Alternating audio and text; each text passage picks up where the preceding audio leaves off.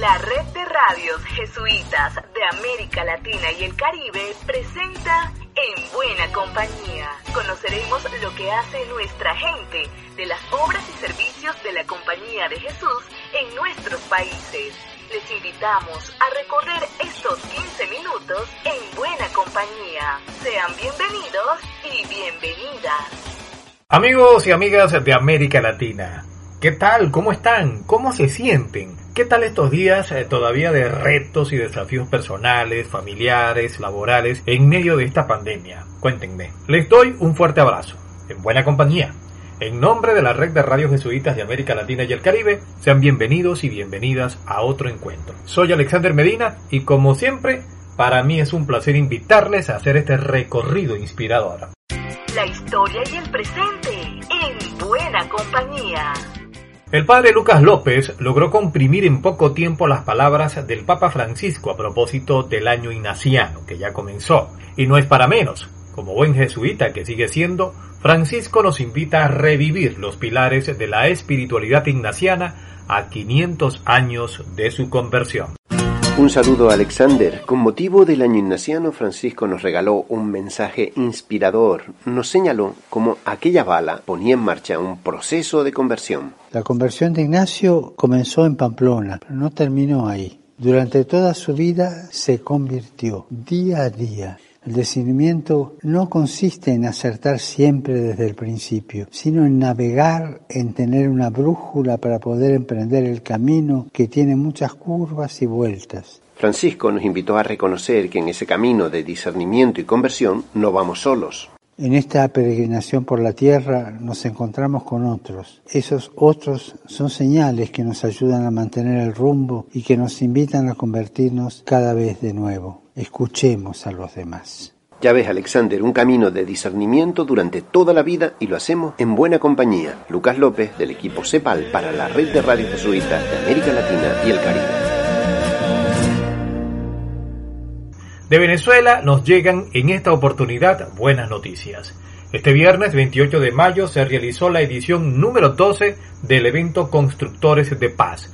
Es una iniciativa de la Red de Acción Social de la Iglesia en el país con el lema Entendernos porque somos hermanos, el padre Manuel Zapata, director del Centro Gumilla, nos explica en buena compañía lo que buscaba el encuentro que por segundo año consecutivo fue virtual. Con el interés de contribuir a que en medio de las situaciones de conflicto, de violencia en el país, bueno, la Iglesia también pueda decir una palabra y dar aporte para cada vez más minimizar las situaciones de violencia y contribuir a la paz. Este año, en el marco de ese esfuerzo, de estos este encuentro que organiza la Red de Acción Social de la Iglesia, que conformamos actualmente 18 organizaciones de la Iglesia a nivel nacional, hemos escogido como lema entendernos porque somos hermanos. Y este lema tiene sentido en el contexto del el deseo de generar espacios de diálogo, de entendimiento, de acuerdo que están en el país y que, todavía son bastante complejos, difíciles, y queremos dar nuestra mirada desde la Iglesia, a través eh, particularmente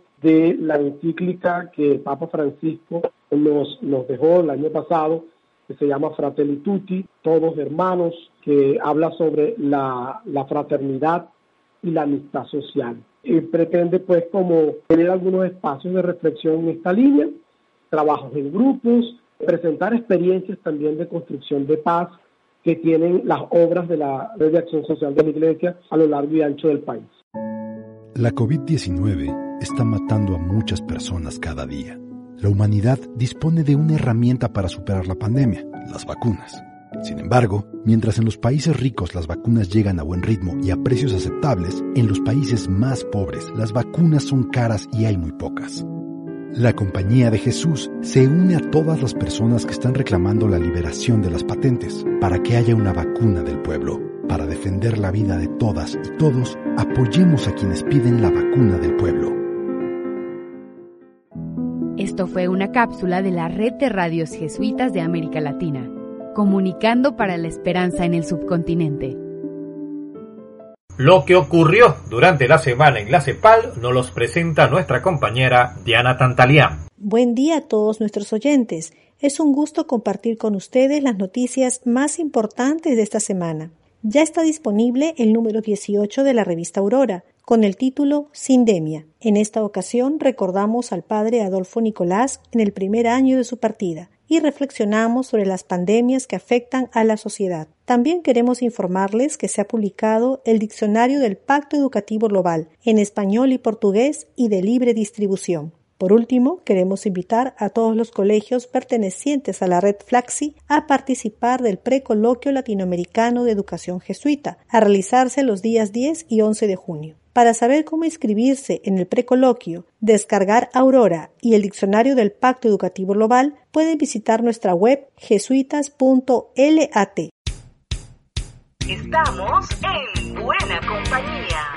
En Bolivia siguen celebrando la apertura del año ignaciano. Nuestros compañeros del Instituto Radiofónico Fe y Alegría de ese país nos presentan este despacho especial que detalla cómo recuerdan el quinto centenario del cambio radical de Íñigo luego de una herida mortal con una bala de cañón.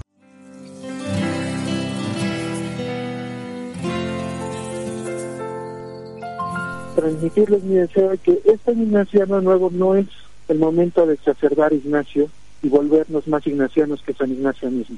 Es el momento de conocer el proceso de conversión de un hombre, como nosotros, que supo levantarse de una caída. Y quisiera eso, desearles que San Ignacio no sea el momento de profundizar en nuestra propia conversión y que esta conversión nos lleve a hacer que nuestra fe sea vida, que nuestra fe se convierta en cercanía con los demás, en servicio y en amor a los demás. Gastar la vida es trabajar por otros Sebastián Costales, SJ, coordinador en Bolivia del año ignaciano, destaca que este periodo de celebración permite fortalecer nuestra espiritualidad y nuestra capacidad de amar y servir. Es lanzarse y aún fracasar.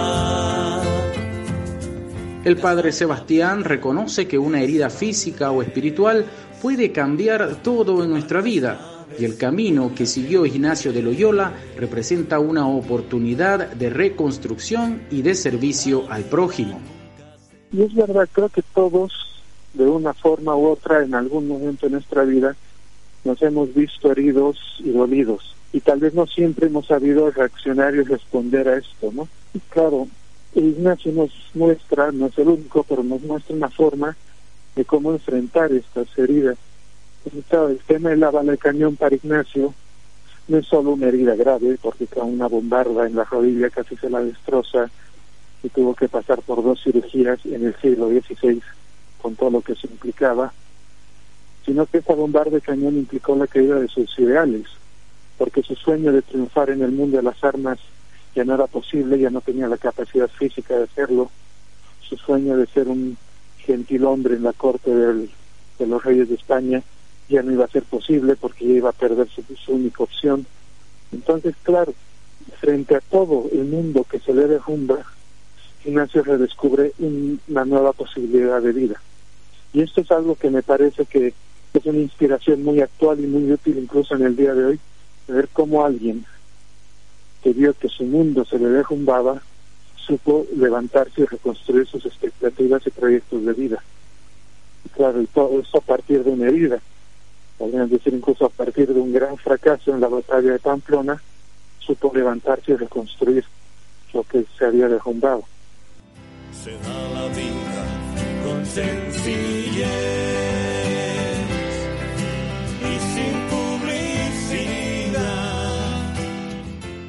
En Bolivia y el mundo, las obras de la Compañía de Jesús con diferentes actividades conmemorarán el año ignaciano que empezó el pasado 20 de mayo. Julio Rodríguez Barrancos, Radio Santa Cruz, de Fundación IRFA. La agenda de esta semana nos las comparte nuestra compañera Tiffany Trejo de la Oficina de Comunicaciones de la CEPAL. Y para nuestra sección de agenda queremos recordarles que continúa el ciclo de conferencias ignacianas de la Confederación Latinoamericana de Centros Ignacianos de Espiritualidad, CLASIES. Las conferencias son mensuales y la siguiente se realizará el miércoles 2 de junio. Pueden acceder a la lista de conferencias realizadas en la web de la CEPAL y para tener más información de los horarios de las futuras conferencias pueden visitar la página web del Instituto de Ciencias de México. La historia y el presente en buena compañía.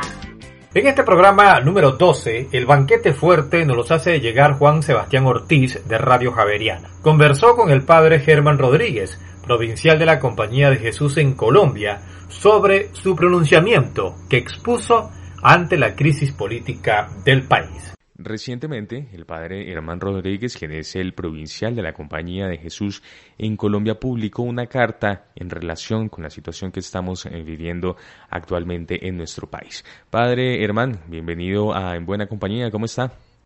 Bien, buenas noches, gracias. Todo muy bien por aquí, aunque con mucha preocupación con la situación del país. Sin duda, padre, y justamente para iniciar, ¿cuál es la lectura que se le da a esta situación que estamos viviendo actualmente en nuestro país y también a qué nos llama Dios en estos momentos de crisis? Pues a ver, yo pienso que esta situación que estamos viviendo, pues se puede interpretar de muchas maneras. Una es como eh, leer ahí una especie como de rebelión, eh, de, una serie de enemigos de, la democracia o del país y, ver esa manifestación, esa expresión de descontento como un enemigo, ¿cierto? Y entonces, pues la reacción natural a veces de los gobiernos y del gobierno que tenemos actualmente, pues me parece que ha sido como reprimir, como, como tratar de, de combatir ese enemigo que está surgiendo, que está apareciendo.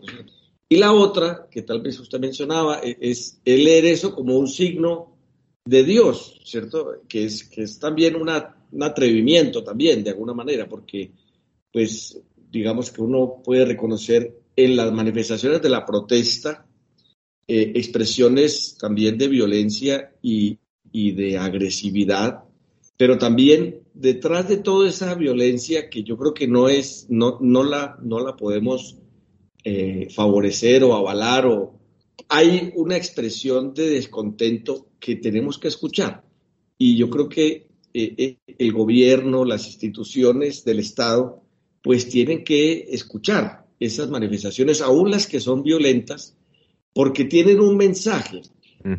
Padre, eh, por otra parte, usted eh, resalta, y lo hemos visto ya durante casi este mes eh, de, movilizaciones en nuestro país, y es el papel y el liderazgo de los jóvenes en estas movilizaciones. Creo que es una novedad para nuestro país, o sea, creo que las protestas normalmente en Colombia habían sido lideradas por grupos sindicales, por grupos obreros, por grupos también a veces campesinos, y en este momento creo que la, la, expresión de los universitarios, de los estudiantes de colegio, y están completamente olvidados por la, por, por, la sociedad. La presencia de la juventud es, es impresionante. Padre, eh, ya para finalizar, ¿cómo nos podemos eh, nosotros disponer cada uno en nuestros hogares, en las familias, en esta pequeña escala, cómo nos disponemos para escuchar y para acompañar en este momento eh, tan crítico? Pues a ver, yo pienso que el escucharnos unos a otros es un paso inicial en el contexto familiar, por ejemplo, en el vecindario, con las personas, antes de reaccionar de una manera eh, violenta también en contra de la manifestación, de la expresión del descontento, de la manifestación de, la protesta, eh, tenemos que sentarnos a escuchar. Creo que también es, un, es, como, una, como una actitud básica de, la vida cristiana. Y segundo, el acompañar me parece que es como estar al lado y apoyar como apoyan las mamás, como apoyan los papás a sus hijos que están tratando de salir adelante y crecer y que sigamos siendo buena compañía para nuestros hermanos más frágiles en nuestra sociedad. Claro que sí, informó desde Javeriana Estéreo para el programa En Buena Compañía Juan Sebastián Ortiz. Y así llegamos al final por esta vez. Espero que se hayan sentido en buena compañía, también a través de esta radio. Será hasta la próxima y que la sigan pasando muy bien. Será hasta una nueva ocasión en la que nos volveremos a encontrar en Buena Compañía, una producción de la red de radios jesuitas de América Latina y el Caribe.